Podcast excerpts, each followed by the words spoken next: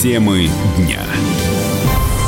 Здравствуйте, в студии Елена Афонина. В Москве прошли несанкционированные митинги оппозиции. В них приняли участие около полутора тысяч человек. Из них э, более 600 были задержаны, сообщает в столичном главке.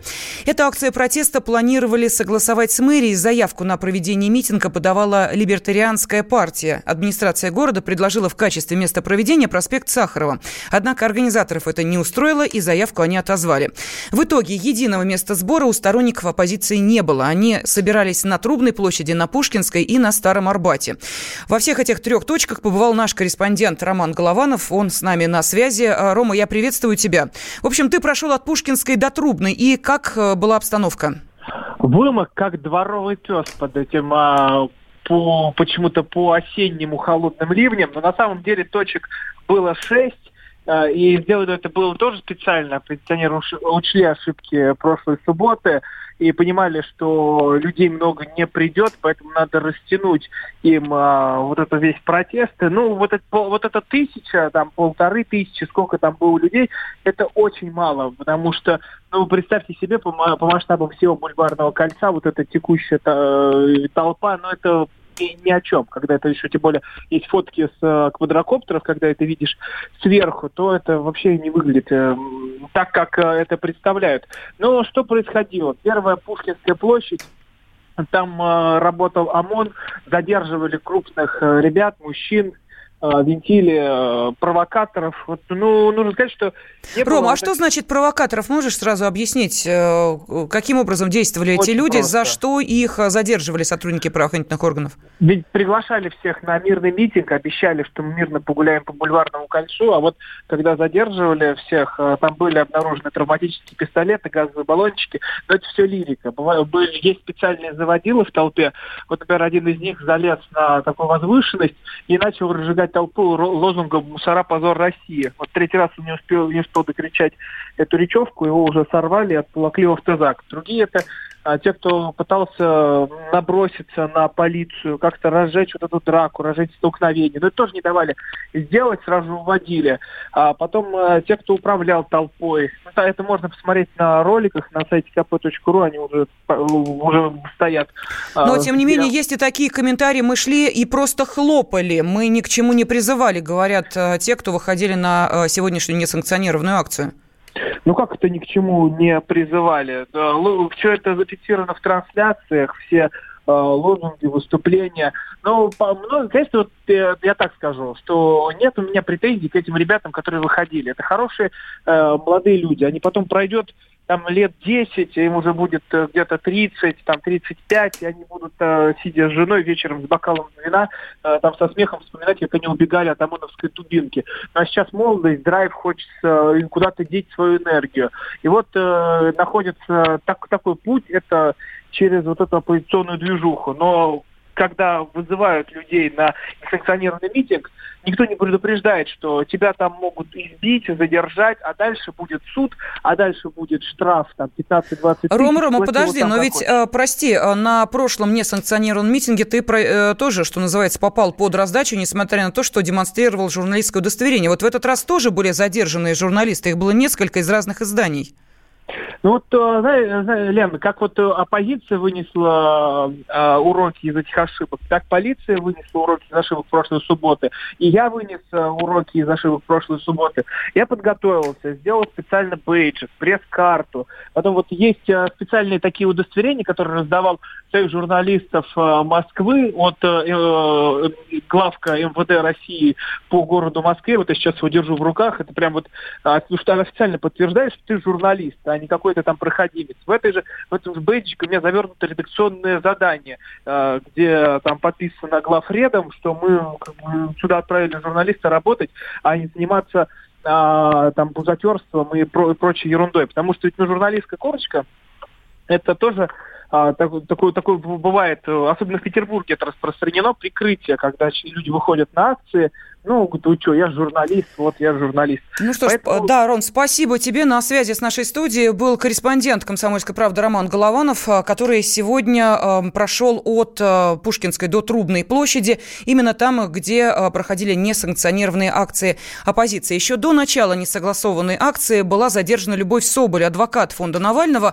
Она выдвигалась в Мосгордуму, но избирком забраковал собранные подписи. Вот знак протеста три недели назад она объявила голодовку. В прошлую субботу ее не задержали в отличие от остальных организаторов митинга, поскольку она была с маленьким ребенком. На этой же акции протеста ей предъявили обвинение в организации массовых беспорядков.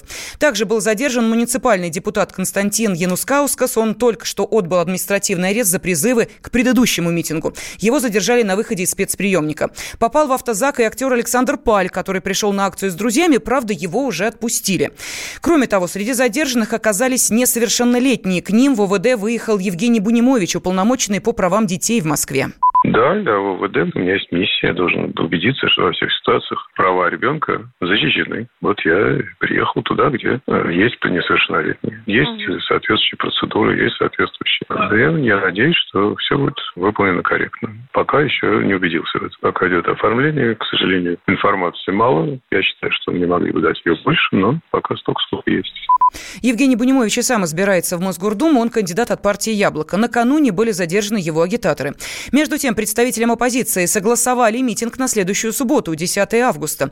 Почему протестующие вышли на улицы сегодня? Мы спросили у политтехнолога Алексея Рощина. Для многих протестующих, особенно из числа молодежи, в принципе, митинги несанкционированные кажутся окутанными большим флером романтики и более зажигательными, чем то, что они называют митинги в загоне. Одно дело – это вот э, как бы риск, это столкновение с полицией, это адреналин в крови, это перебегание с места на место и более свободное выражение как бы своего протеста. Другое дело митинг санкционированный, который стационарный, в одном месте со всех сторон окруженный э, этими заграждениями и цепью полиции. То есть э, многие, особенно молодые люди, считают, что они подобны баранам в стойле. То, что мэрия позволила протестующим почувствовать вкус именно митинга несанкционированного, это тоже, как мы теперь видим, было ошибкой, поскольку тут э, как бы домашними зверями, когда они почувствовали вкус э, к такому свободному существованию, к свободным митингам, они уже с гораздо меньшей охотой соглашаются так сказать, возвращаться на такое вот огороженное и общественно приемлемое пространство.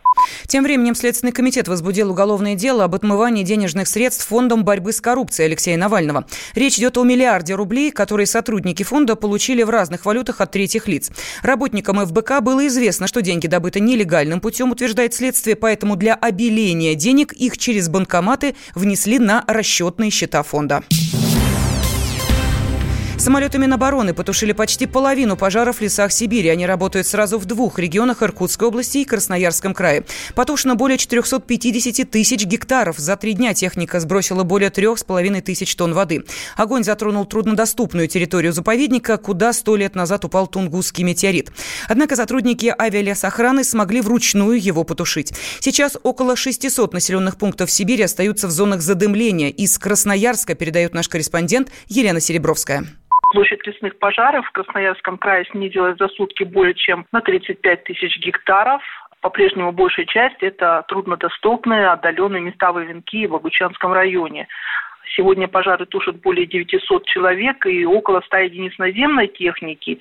И вот уже вторые сутки там работает авиация. Перечислю, что это самолеты Ил-76 Минобороны и самолеты Б-200 и вертолеты Ми-8 МЧС России самолеты Ил-76 способны сбрасывать за раз по 42 тонны воды, а вот вертолеты Ми-8 перемещают только по 3 тонны, но они удобны тем, что могут набирать воду практически в любом водоеме, даже в тайгежных реках.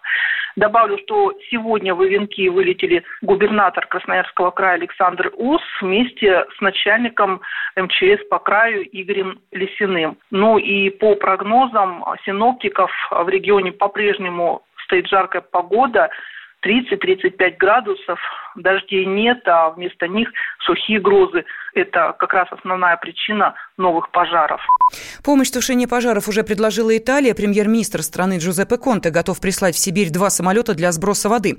Ну а в интернете тем временем продолжаются обсуждения масштабов проблемы. Спекуляции по поводу пожаров дошли до совсем странных заявлений. Так владелец крымского сафари-парка «Тайган» Олег Зубков выразил сожаление, что Сибирь в 1941 году не досталась немцам. Он написал в своем фейсбуке, цитирую, «Тогда бы тайга сегодня точно не горела, и дороги в Сибири были бы настоящие, а не направления, как сегодня».